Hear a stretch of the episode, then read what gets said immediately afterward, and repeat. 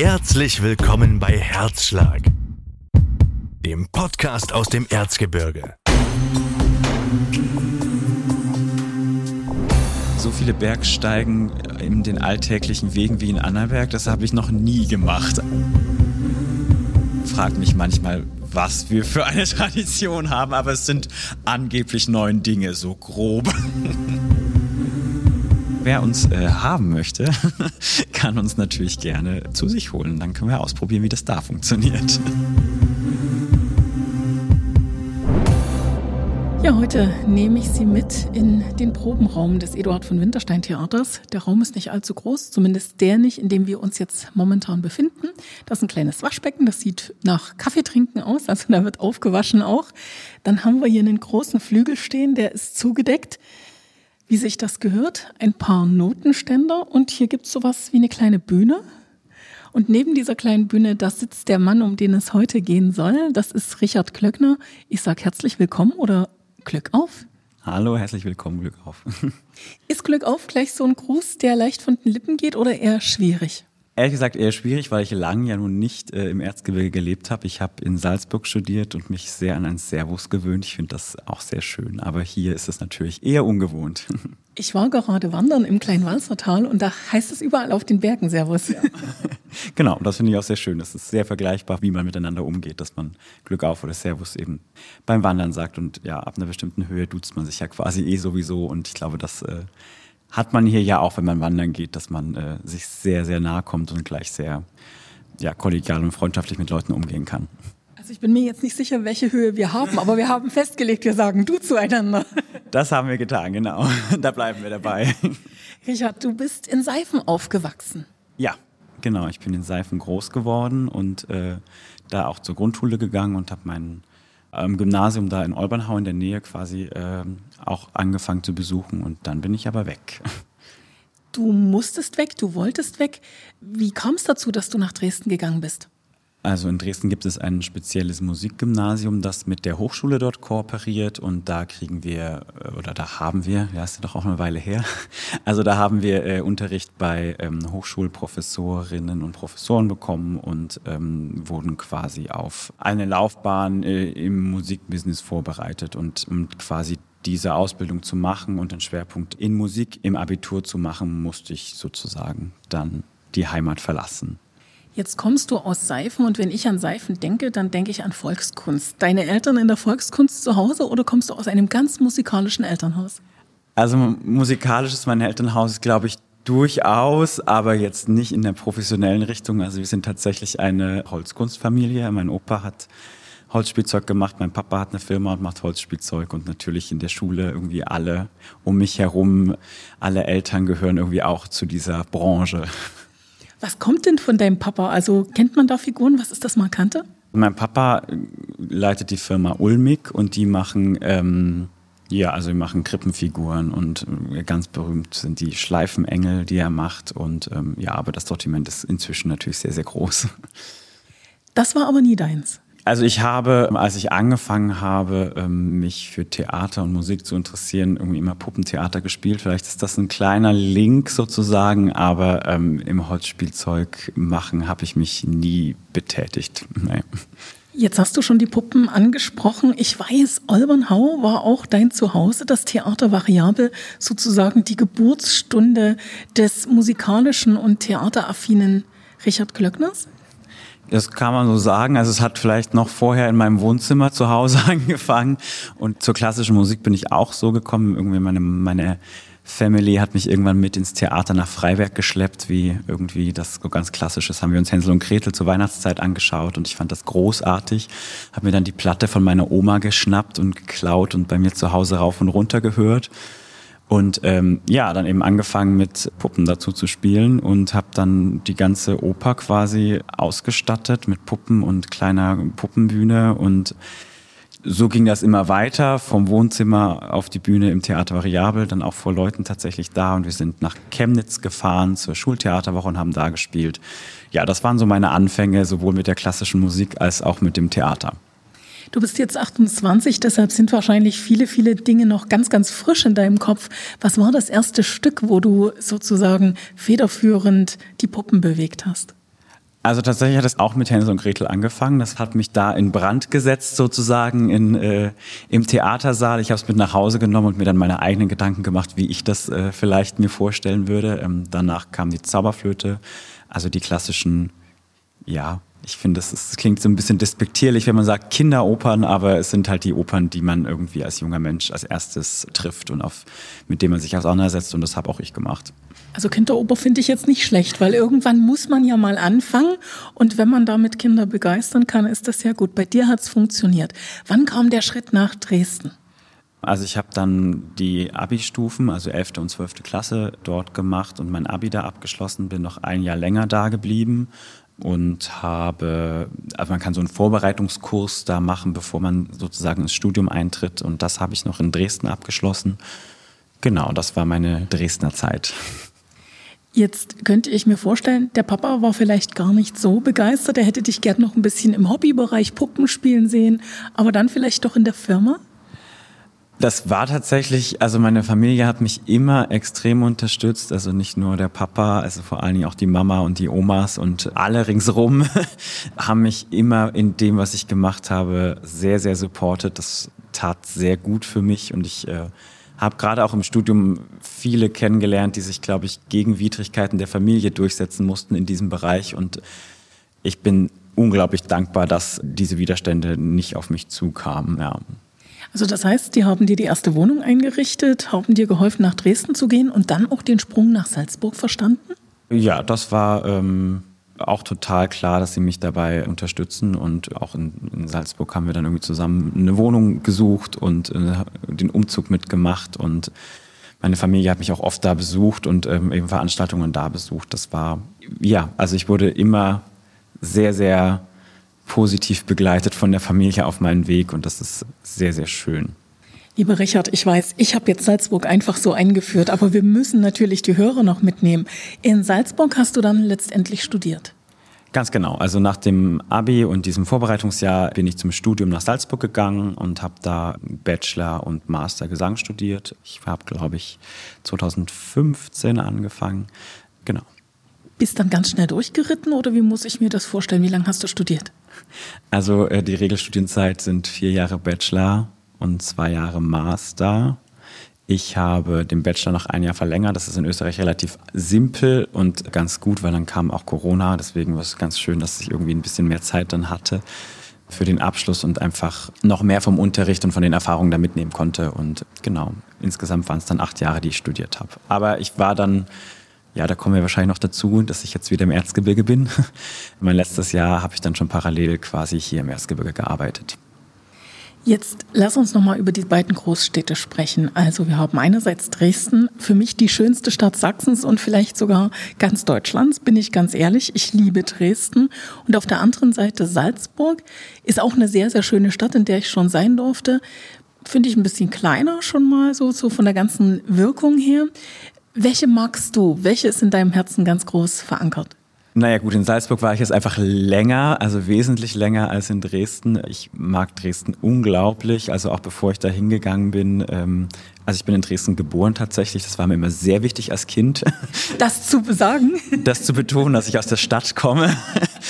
Ja, aber ich bin einfach nur da geboren und dann halt in Seifen aufgewachsen. Aber von daher habe ich einen Bezug dazu. Und ich bin tatsächlich dann auch, als ich da gewohnt habe, ganz in der Nähe von dem Krankenhaus, wo ich geboren bin, äh, habe ich gewohnt. Und ja, ich finde es eine wunderschöne Stadt. Ich mag die, die die Elbwiesen sind unglaublich schön. Man kann sehr, sehr schön da Rad fahren. Ich, es gibt ein großes Kulturangebot, was ich natürlich dann irgendwie mitgenommen habe, also auch durch die Arbeit. Und ich habe irgendwie an der, an der Oper da zu tun gehabt und irgendwie äh, da ganz viel gesehen und hospitiert und mitgenommen. Äh, das ist einfach ganz, ganz toll. Und die Stadt hat ein, ein schönes Flair. Und es war aber für mich dann auch klar, als ich, also ich habe mich auch zum Studium da beworben für mich war aber klar, dass ich eigentlich mal weiter weg wollte und mal irgendwie raus aus Sachsen und auch mal ja ein bisschen weiter weg von zu Hause. Und dann kam halt Salzburg, äh, wo ich auch als Kind schon war, wo es auch ein Marionettentheater gibt, das Opern spielt. Also das hat mich als Kind auch sehr beeinflusst.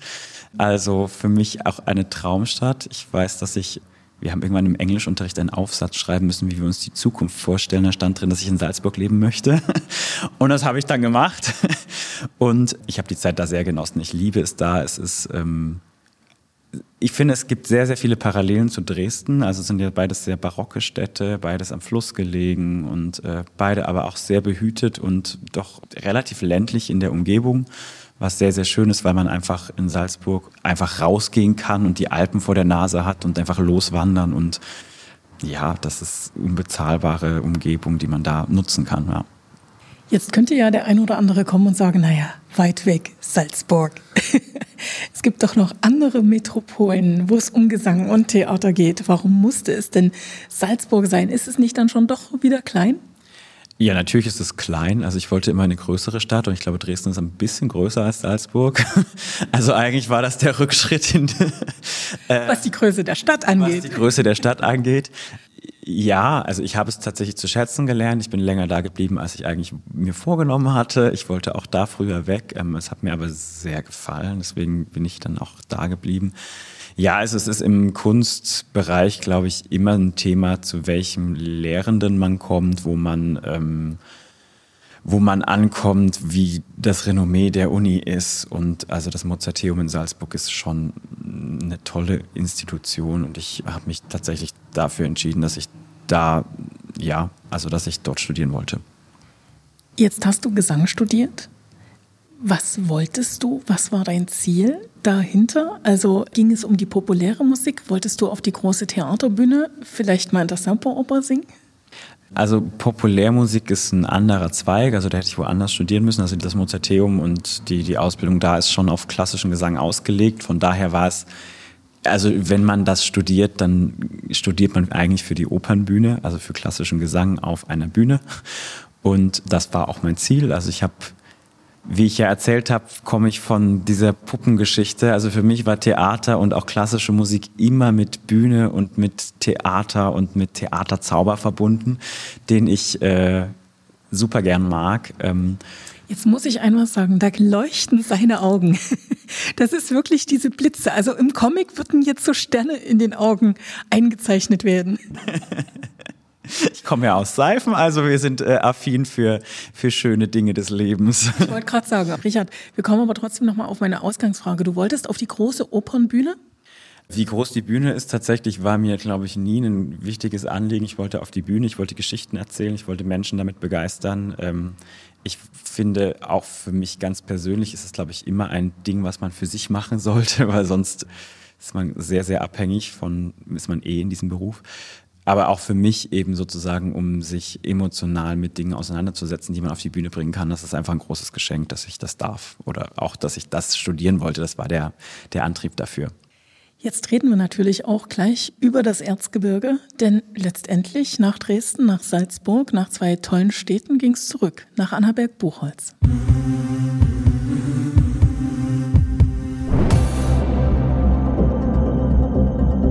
Jetzt die große Karriere? Ist das die Heimatliebe, die Verbundenheit zum Erzgebirge? Wir sprechen drüber mit Richard Glöckner. Denn nach Dresden, nach Salzburg kam Annaberg Buchholz aus Überzeugung. Eigentlich aus reinem Zufall. Ich weiß, dass ich mit meiner Familie öfter darüber gesprochen habe, wie das ist, ob ich denn nicht mal hier in Annaberg irgendwie was machen kann. Ich habe gesagt, na, das ist, das ist, glaube ich, nichts für mich, weil es ein kleines Haus ist, wo die Leute unglaublich eingespannt sind und ein sehr, sehr breites Repertoire abdecken müssen. Und ich habe immer gedacht, dass das für meine Stimme einfach nicht geht, weil ich nicht diese ganze Bandbreite irgendwie jetzt in meinem Alter sofort bieten kann. Und dann kam aber die Anfrage der neuen Intendanz, dass sie einen Tenor suchen. Und siehe da, war das Repertoire, was sie irgendwie abdecken wollten, doch näher an dem, was mir liegt und was ich glaube, ähm, bieten zu können. Und ich habe mich beworben, habe vorgesungen und jetzt bin ich hier. Jetzt könnte der ein oder andere wieder böse kommen und sagen, naja, da spielte bestimmt die Heimatzugehörigkeit, der kommt aus Seifen, diesen Stempel hast du ja und der ist nicht schlecht, echt Erzgebirge sozusagen, eine Rolle. Ich glaube, das müssten Sie meinen Intendanten fragen, ob das eine Rolle spielt, aber für mich ist es natürlich sehr, sehr schön, weil es natürlich Verbindungen gibt, die mich mit dem Publikum hier verbinden wie man sich anders begegnen kann, wie ich vielleicht auch Themen irgendwie ansprechen kann auf der Bühne, die halt hier immanent sind und die den Leuten sozusagen unter den Nägeln brennen. Ähm, und für mich ist es auch immer eine Auseinandersetzung mit mir selber, mit meiner eigenen Heimat, mit meiner eigenen Vergangenheit, die dann natürlich auch möglich ist. Richard, jetzt hattest du vorhin schon mal so angesprochen, dass es schon zunächst als junger Mensch, du bist immer noch jung mit 28, um Gottes Willen nicht falsch verstehen, aber als junger Mensch raus wolltest. Du wolltest weg aus Dresden, du wolltest was anderes noch kennenlernen, bist nach Salzburg gegangen. Jetzt hatte ich ja schon angesprochen, das sind Städte, das sind Großstädte. Dresden ist die Touristenmetropole von Sachsen und jetzt ist es wieder Annaberg-Buchholz. Ist das für dich ein Widerspruch? Also einen Widerspruch finde ich das nicht. Es ist ehrlich gesagt schon schwierig gewesen, wieder sozusagen den, den Schritt hierher zu machen in eine Stadt, die jetzt, also für mich war das nächste Theater eigentlich immer Freiberg und Chemnitz so als Kind. Wir waren auch mal in Annaberg, aber das war jetzt nicht sozusagen die Kernbühne und sich dann auch in dieser Stadt zurechtzufinden, die irgendwie so nah an zu Hause ist und ich dann doch aber nicht so in- und auswendig kannte, war dann schon eine Aufgabe und das ist natürlich was anderes, wenn man irgendwie aus, ja, sind schon Großstädte Dresden, aber es gibt natürlich dann noch andere. Für mich war immer mal das Ziel, nach Berlin oder nach Wien zu ziehen oder so. Das finde ich immer noch sehr, sehr reizvoll. Also Theater und Wien gehören auch irgendwie zusammen. Ja, natürlich. In Österreich kursiert der Spruch, es gibt eh nur Wien. Also alles, was Kunst ist, ist Wien. Aber dem kann ich widersprechen. Also ich habe es gibt auch noch Salzburg. Es gibt Salzburg, es gibt Linz, es gibt Innsbruck, es gibt da ringsherum auch noch andere Dinge, die stattfinden und die auch sehr schön stattfinden. Ja, und so bin ich halt hier gelandet und es ist für mich als junger Mensch und als junger Sänger hier auf dieser Bühne zu stehen einfach ein großes Geschenk, dass es diese Bühne, dieses Theater hier gibt. Ich kriege Chancen, die ich an größeren Häusern niemals hätte. Ich kann Dinge hier ausprobieren und singen und machen, das ist einfach wunderbar und deswegen ist, passt das dann auch mit der Stadt sehr schön, dass ich äh, irgendwie hier sein kann. Bevor wir weiter über Annaberg-Buchholz sprechen und vielleicht das, was Annaberg-Buchholz auszeichnet, vielleicht auch, was du vermisst gegenüber Dresden und Salzburg, die Frage, was durftest du alles schon ausprobieren? Was sind die Dinge, die du jetzt meinst, also rein beruflich, wo du sagst, hier gehen Dinge, die hätte ich an einem großen Haus nicht gekonnt oder gedurft?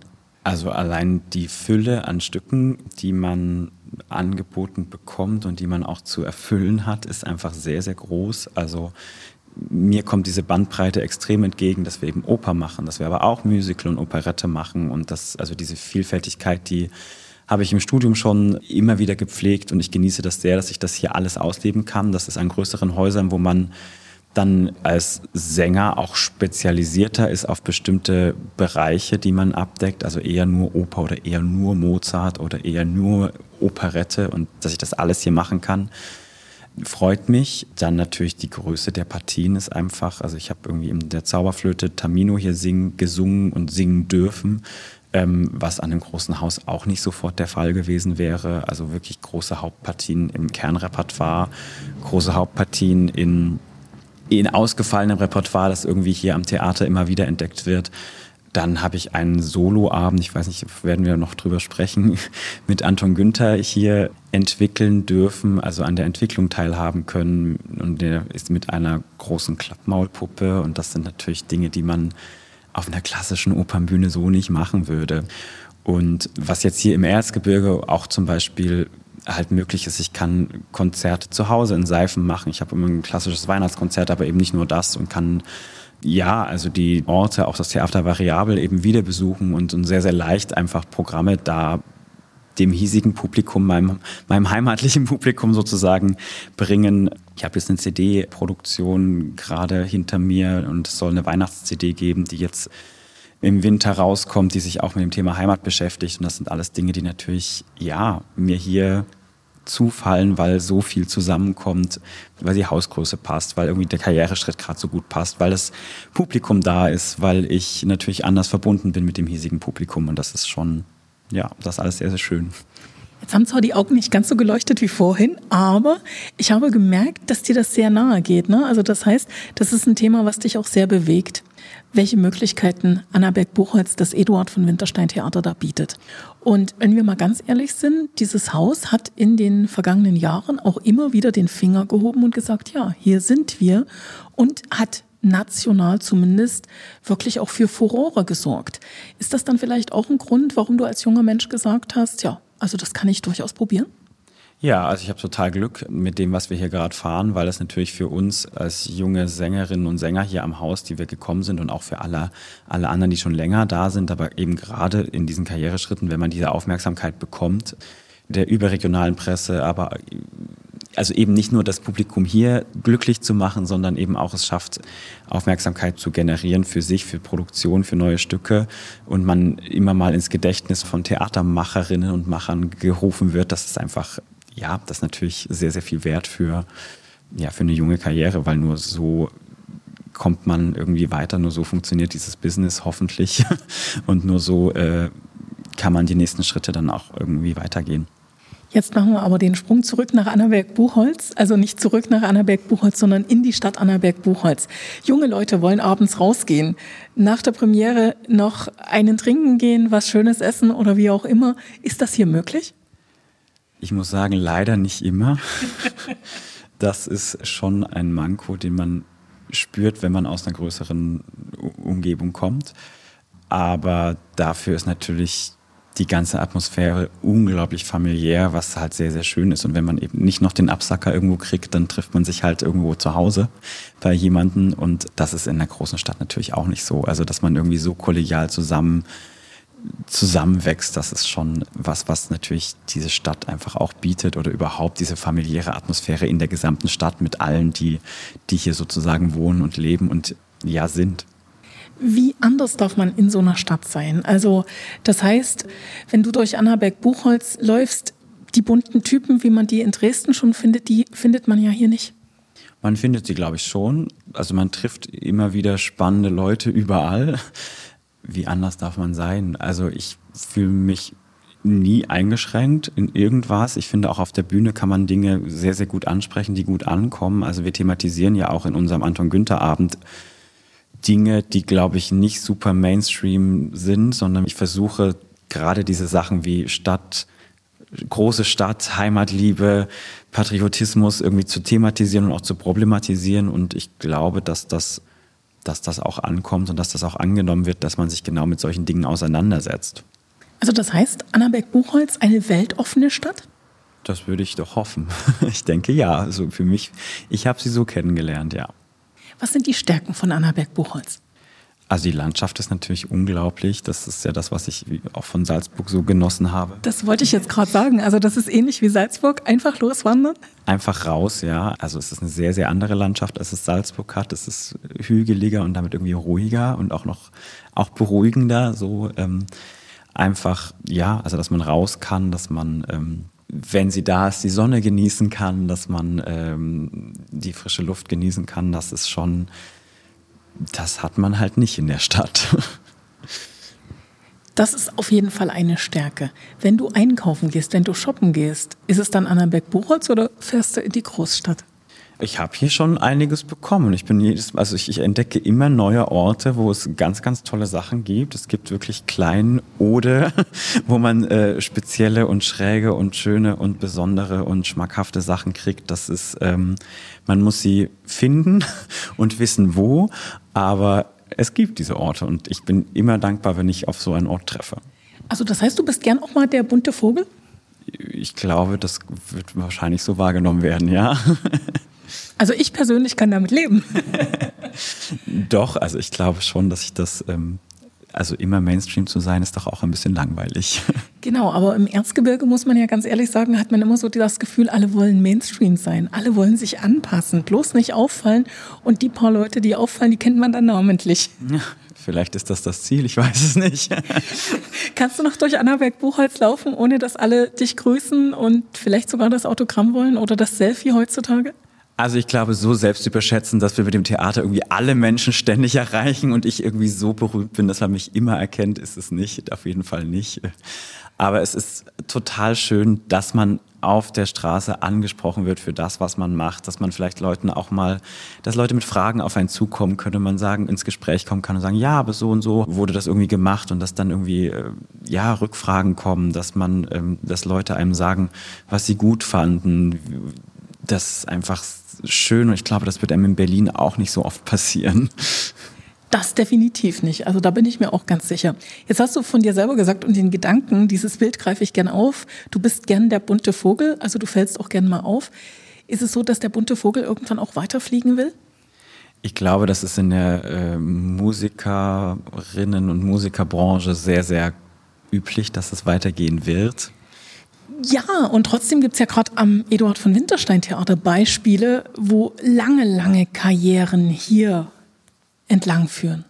Ja, also die Angst ist immer, wie geht es weiter, wo komme ich unter, wie wird man weiter beschäftigt, wie baue ich meine Karriere auf? Und ich glaube, dass es nötig ist, weiterzukommen, um andere Theaterfamilien zu treffen, um mit anderen Leuten zu arbeiten, um ähm, ja, um einfach die nächsten Karriereschritte zu machen und einfach eine, eine, Bandbreite an Leuten, mit denen man arbeiten kann und möchte und die einen auch wieder einladen zu bekommen. Und dann schließt sich das ja überhaupt nicht aus, wieder hierher zu kommen und Dinge hier zu machen und ja, sich weiter mit dem Thema Heimat für mich auseinanderzusetzen. Jetzt ist es so, dass du vorhin schon verraten hast. Nach Dresden hast du gesagt, ich muss hier weiterziehen, ich will weiter. Wolltest aber gar nicht so lange in Salzburg bleiben, wie du es dann letztendlich getan hast. Was ist dein Ziel für Annaberg-Buchholz? Seit wann genau bist du hier? Und wo sagst du, also dann wäre wirklich für mich so eine Grenze erreicht? Oh, ob ich jetzt mit Zahlen offerieren möchte in der Öffentlichkeit, das weiß ich nicht.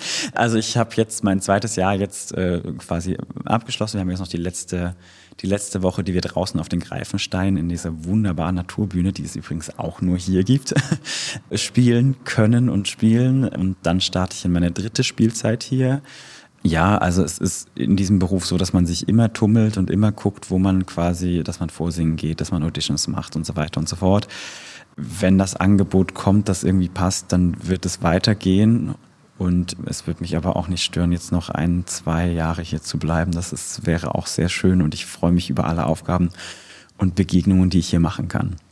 Also ich hoffe ja auf mehr als ein, zwei Jahre, aber das lasse ich jetzt einfach mal so stehen.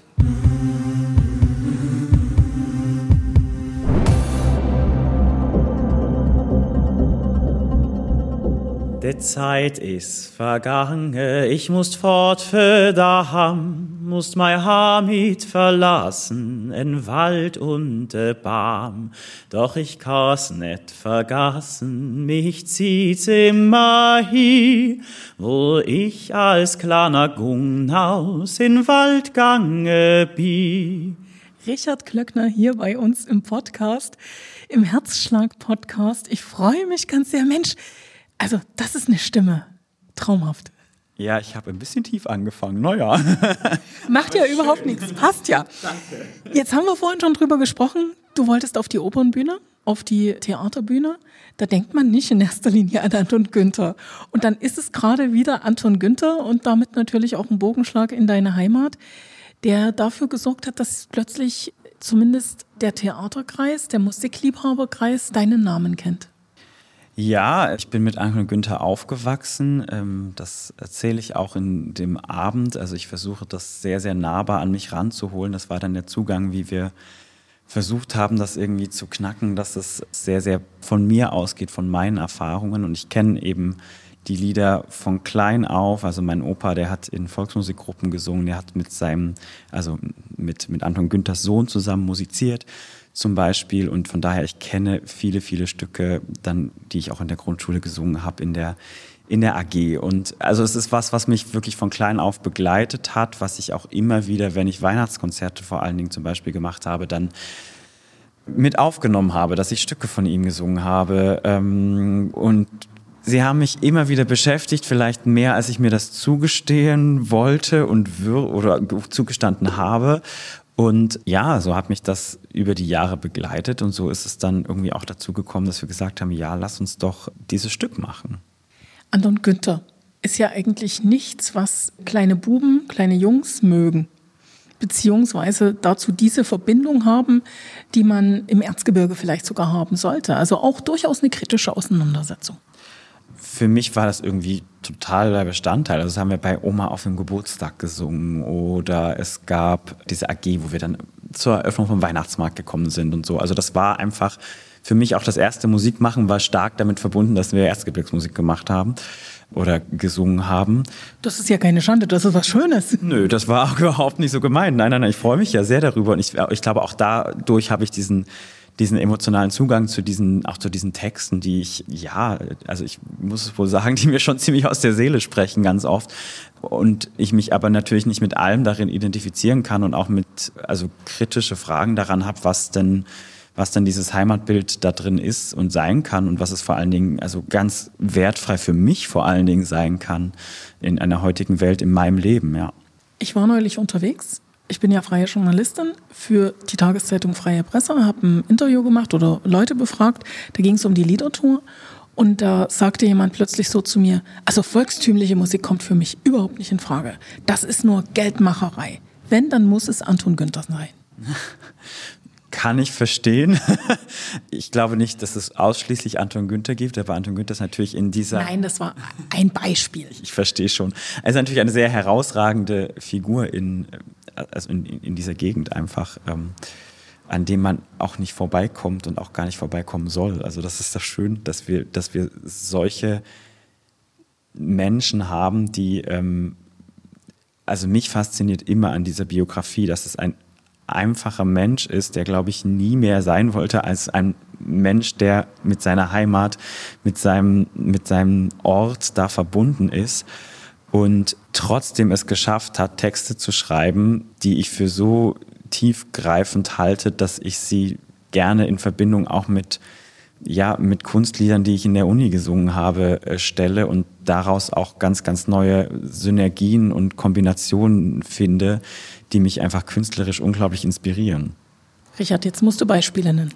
Beispiele, ja, also dem, das Beispiel, was ich gesungen habe, also der Kuckuck, der eben davon erzählt, wie man von zu Hause weggeht und irgendwie zurückkommt. Und ähm, also ich habe in meinem Abschlussprogramm in der Uni mich auch mit Heimat beschäftigt und ich habe, da gibt es ein Lied von von Karl Löwe, also einem relativ bekannten Kunstliedkomponisten, der lange Balladen vertont hat. Und da gibt es eine, das heißt das Vaterland, glaube ich, ja.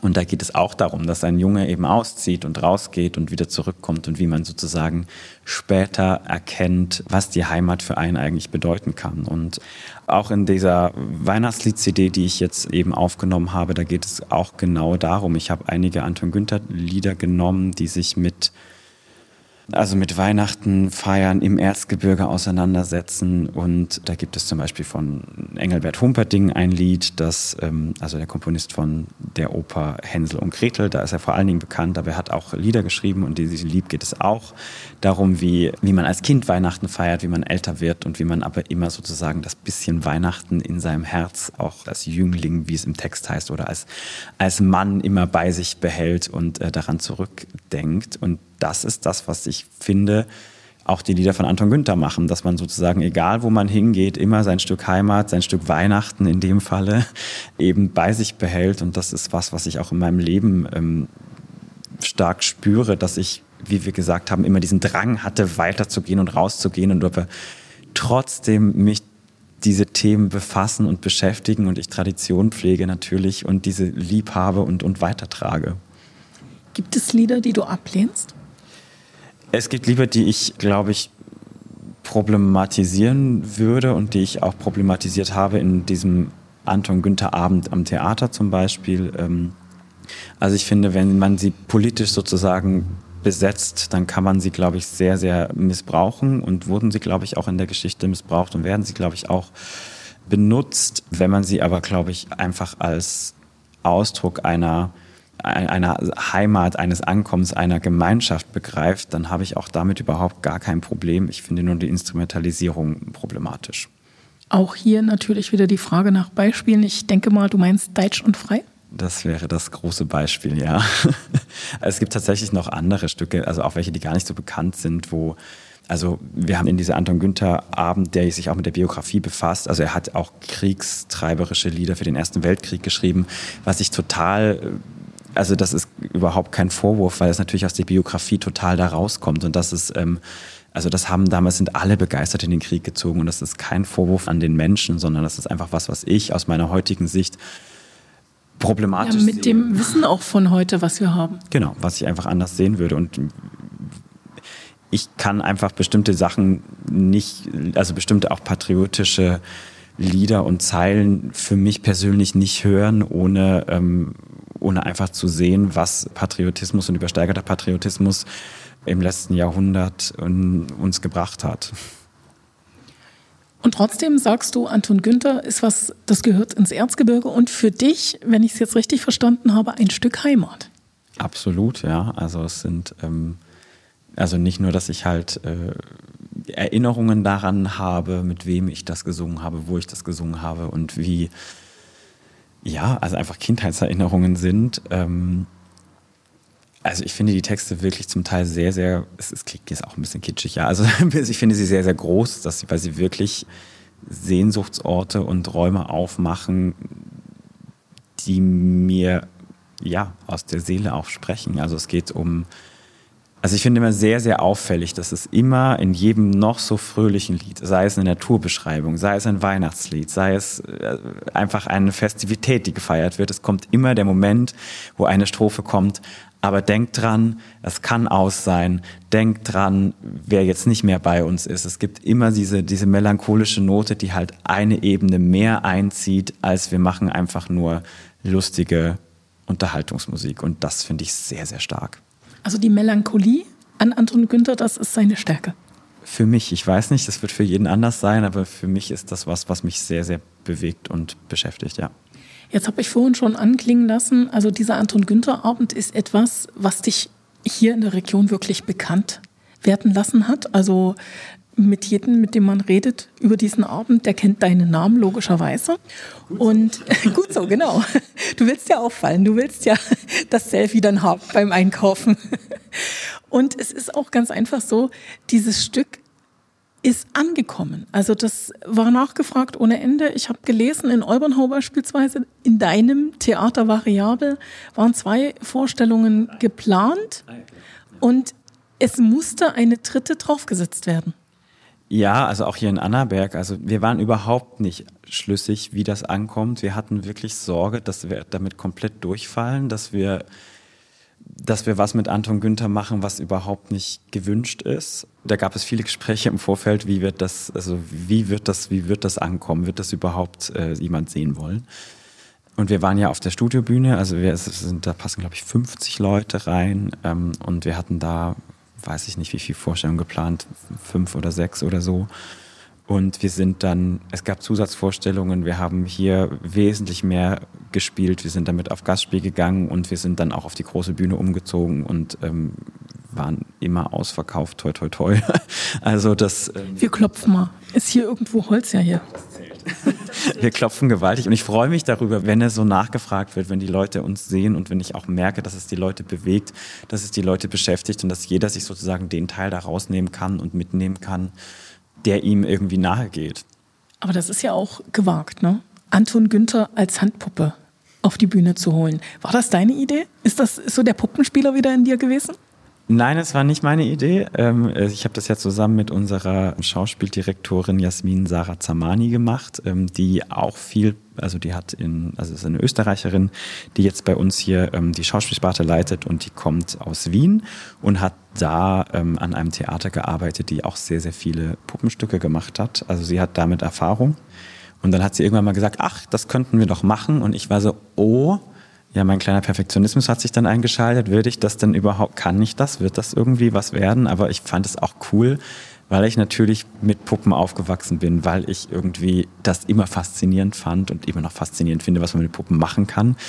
Und das war einfach eine großartige Idee von ihr, weil das einen ganz anderen Umgang mit der Figur Anton Günther uns ermöglicht hat, den wir sonst nicht hätten machen können. Jetzt ist es tatsächlich so, deine Hand steckt in der Puppe drin. Genau. Und deine Stimme gibt der Puppe auch Stimme. Genau. Und nebenher bist du auch noch Richard oder wer bist du? Ich bin Richard. Ich bin, also das wird wir am Anfang, also ich mache das ja mit Peggy Einfeld, die hier am Theater auch ist, zusammen als äh, Musikerin. Äh, wir stellen uns vor, also auch aus wir.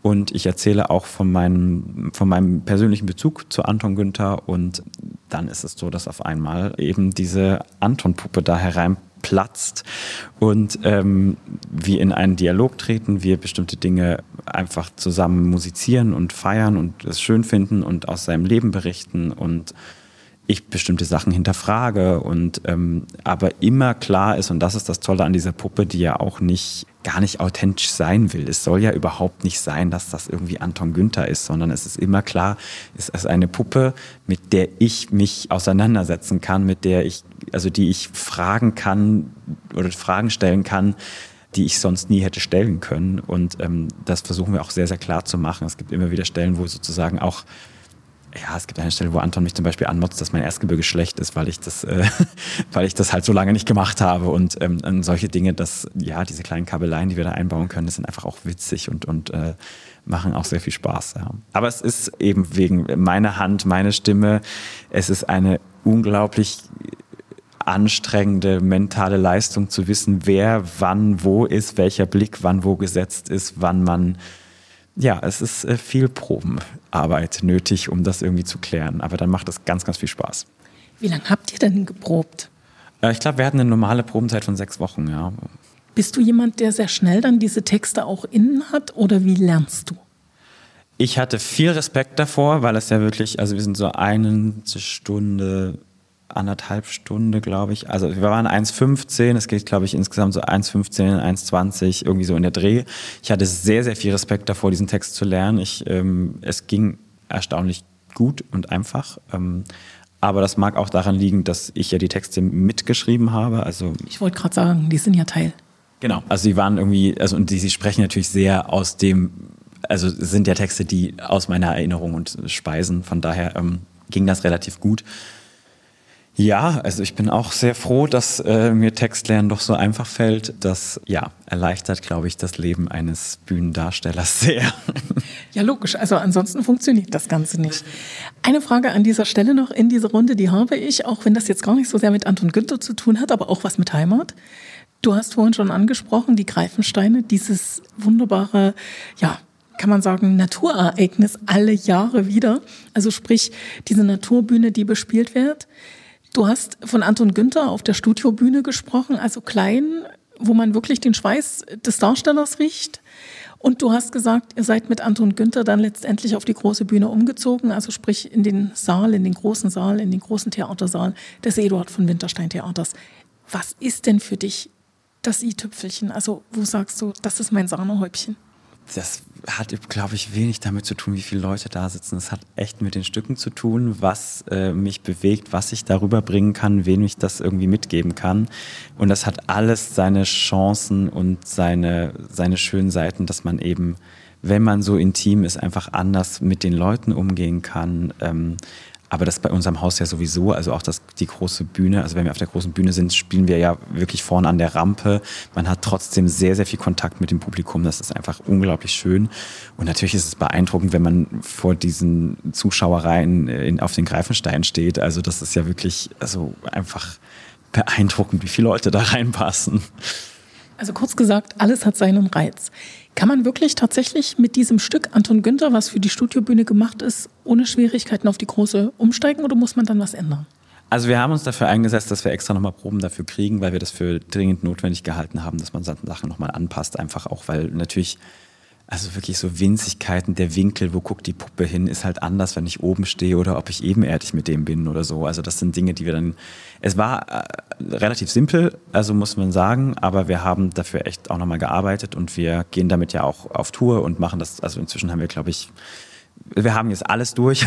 Also wir können das äh, ohne jegliche Bühnenatmosphäre irgendwie spielen und wir können das irgendwie auch auf einer Theaterbühne spielen. Also das kann man ja, kann man überall hinnehmen. Also wer uns äh, haben möchte, kann uns natürlich gerne äh, zu sich holen. Dann können wir ausprobieren, wie das da funktioniert.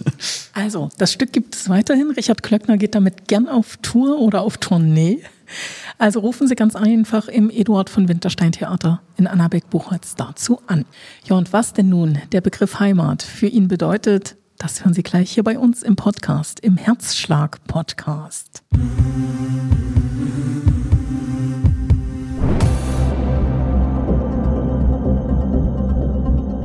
Richard Klöckner zog aus in die große Welt, nach Dresden, in die Landeshauptstadt von Sachsen.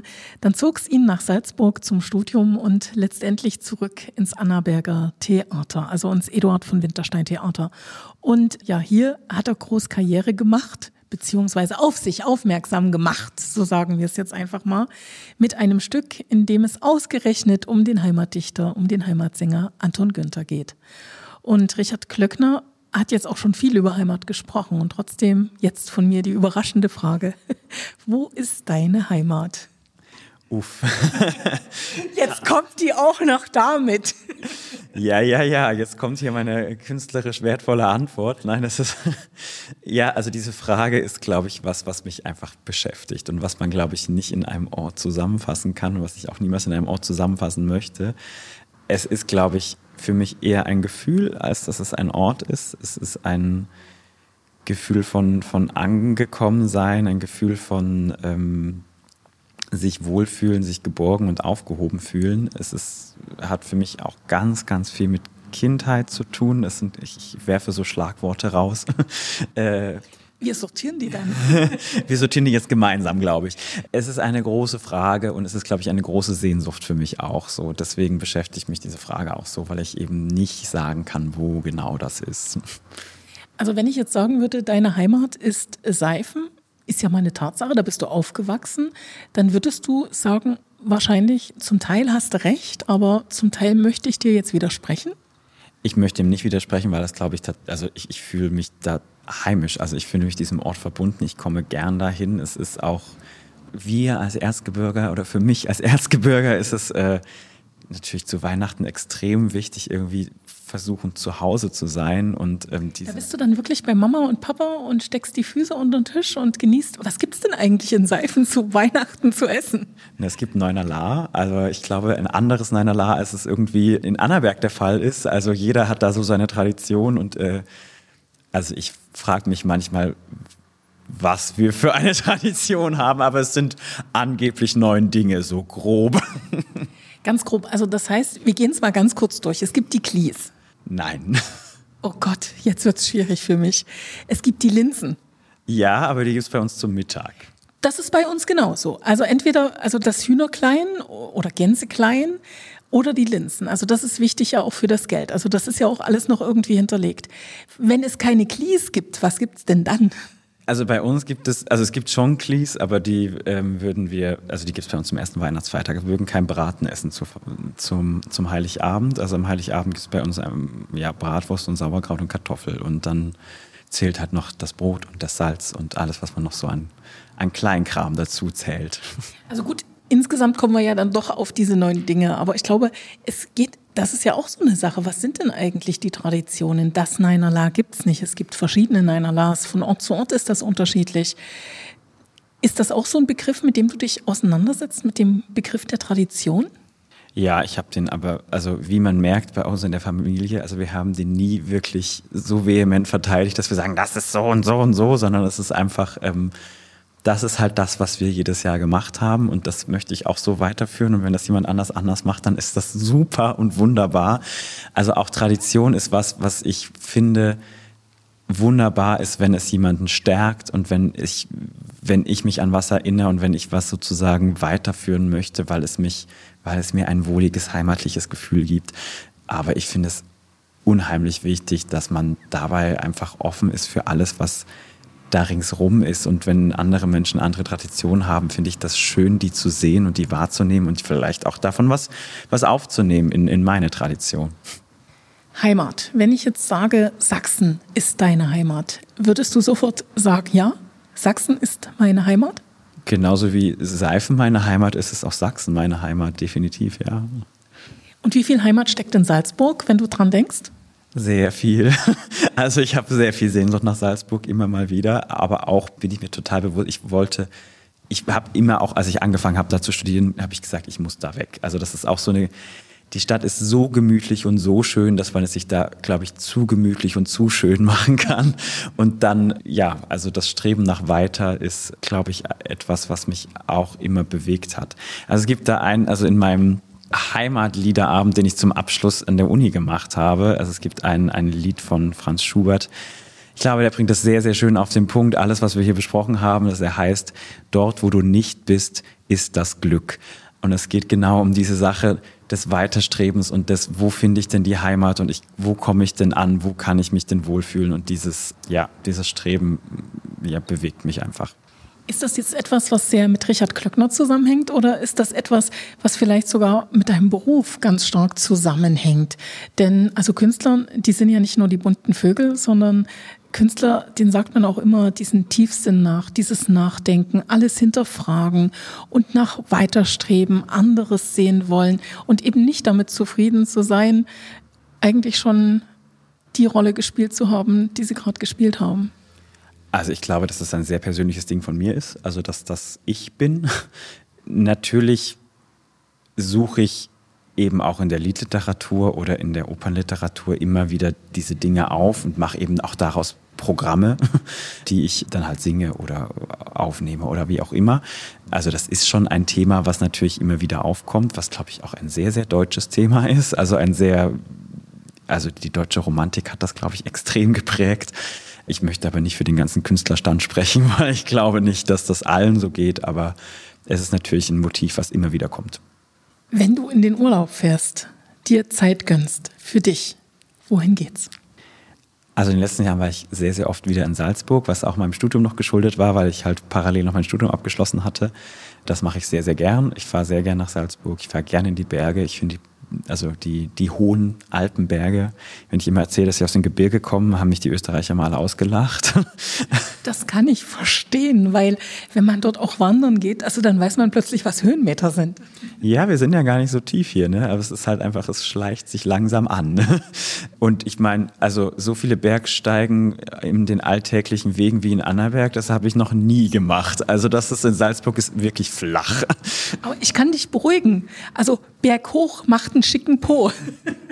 Ja, sie muss immer positiv sehen, nicht wahr?